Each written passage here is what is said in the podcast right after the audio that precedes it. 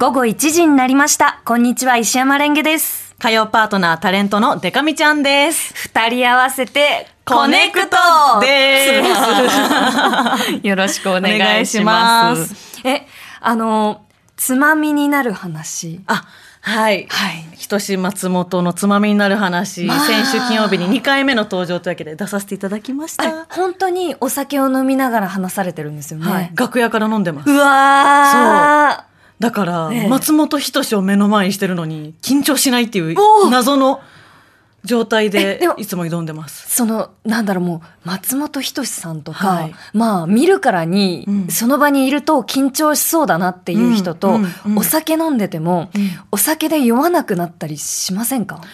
なんかお酒を飲んで仕事してもいい環境がそもそも特殊だから、確かに。なんかテンション上がっちゃって、ええちゃんと酔っ払ってましたね。ねこの前の放送は特にうん。顔とか見てても、ええ。あとその私が結構合間合間で、うん。え、なんとかなんですか？とか、どうのこうのなんじゃないですか？みたいな、うんうん他にかまいたちさんと蛍原さんとナダルさんと山本さやかさんがうんうんうん。出てた回だったんですけども、自分からしたら先輩方なのに、んうん。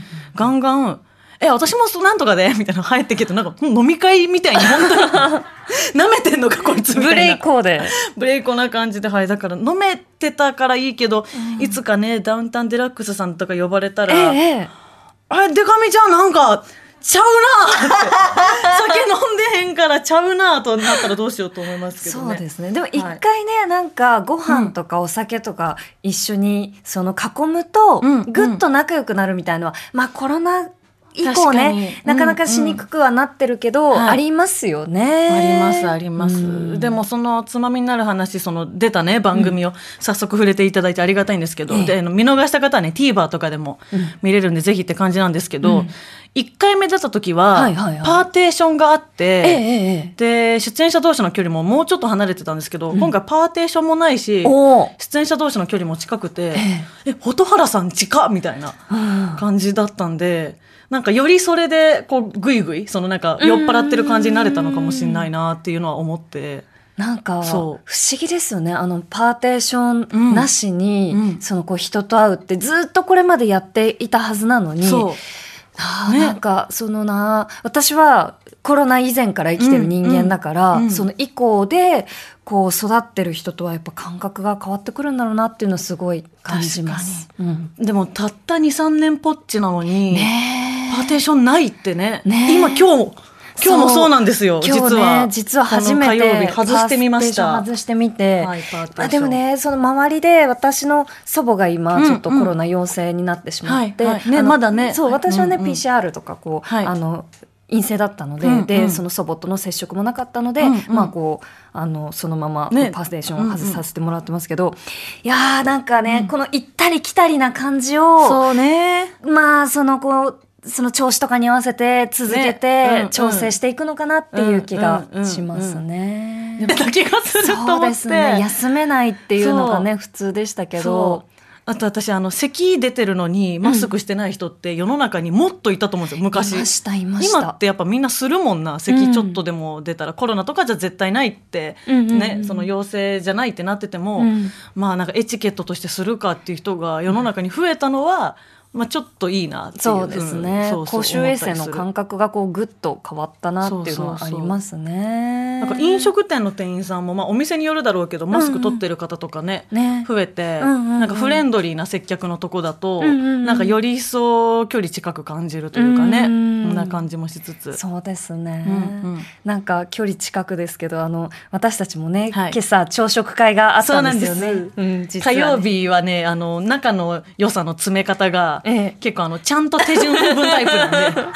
ね。よしじゃあ一回みんなで朝ごはんを食べに行きましょうって言って。行きましょう飲み会の前はいにちょっと朝ごははんんをね。はい。で10時集お店集合で、はい。すみません。10時半に私は 私はね9時50分過ぎとかには偉来てました。すいませんです。そういう人なんです私は。いいんですよ、はい。だってこういうとこも出していこうと思って。もう出していこう、だって別に大丈夫大丈夫。あの、井上メニュー揃ったの全然あの、10そうそう。時半過ぎてからだから。そうなんですそうよ。そう。そう、大丈夫ですよ。ね、だからラジオ以外の時間でも、うん。うんこの1週間はレンゲちゃんと実は過ごす時間が長くて。あ、確かに。先週のコネクト終わりでね、はい。空気階段さんの単独公演にも行ったし、ね無修正。そう。めっちゃ面白かったですね。面白かったですね。まだまだ全国ツアー中なので、これもこう言いたい話そうなんだけど聞きたい話がね、あの、昨日の「エヴァンゲリオン」の舞台についてもそうなんですけど、あ話してましたね。ネタバレをせずに、その、あの演目とか作品のこの面白さをうん。こうどう伝えるかっていうのは、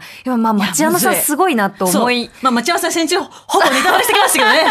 ほぼほぼネタバレうん。見ながら思ったけどね。そう、町山さんが言ってた通りの展開が、聞いたことあるなと思ったけど。思いつつもね。それでもやっぱりその面白さをこう伝えるそのね、うんうんネタバレせずに伝えられるってすごいなとか、うんうんね空気階段良かったですね。めっちゃ良かったです、なんか私はやっぱこうネタバレなしでこう頑張って伝えるとしたら、うん。私あの同じね TBS ラジオの踊り場も毎週聞いててすごい大好きな番組で、ええラジオを好きになるきっかけを与えてくれた番組なんで特別な思いがあるんですけど、ええその踊り場で知りうるお二人の人柄とか人生の歩み方とか、なんか失敗とか、成功とか全部をコントに反映させてる感じがあこれラジオで言ってたエピソードちょっと小ネタで入れてるとか、えー。あこの設定で多分あのエピソードを膨らませて考えたのかもとかがいっぱいあって。うん。であの名物作家の瀬尾さんが、ええ。マクマの映像とかにもねああれちょっと出てきたりとかえね、えしたりとかめちゃめちゃテンション上がりましたね。そうなんですね、うん。なんか私本当に。こここれまでの人生、お笑いに割とそのこう積極的に扉を開けてこなかったので、うんうんなんかその偏見じゃないけど、うんうん。なんかお笑いってそのなんか男性芸人が強くてこうんううん。ワイワイやってて、はいはい。結局言うてもこう上下関係の中でそうまくやっていく社交はいの、はい。ちょっと男性社会よりというかね。そそそ感じも多いのかなと思っていたけど、でもなんかそれだけでなんかこの閉ざしていたのがもったいないなっていうのを思って、うんうんこれからはちょっといろいろふっかるにお行ってみようって思いました。やった、うん誘っちゃおうすぐに。えー、誘ってください。誘いますふっかるに行きます。はいはい。そうであのあれだ空気階段さん見に行って、うん。こうやってねこうレンゲちゃんも感想のツイートとかで、私も今言ったようにこうネタバレのないようにうん。言葉を尽くしてってやりましたけど、ええ。あのレンゲちゃんが隣で、うん。もう本当笑い止まんなくなってた箇所があって、ええ。あの一番下品なところだ そう。レンゲちゃんこれがツボなんだみたいな。あのね、本当にあれですけど。その 小学生が笑うみたいな。で、ねあの一番下品なところ。同じ列にいた、多分私、小学生くらいかな小学生いたんですよね子供もあんま笑ってなくて、うんうん。私だけがすごいゲラゲラ笑ってて。そうそうそうそう。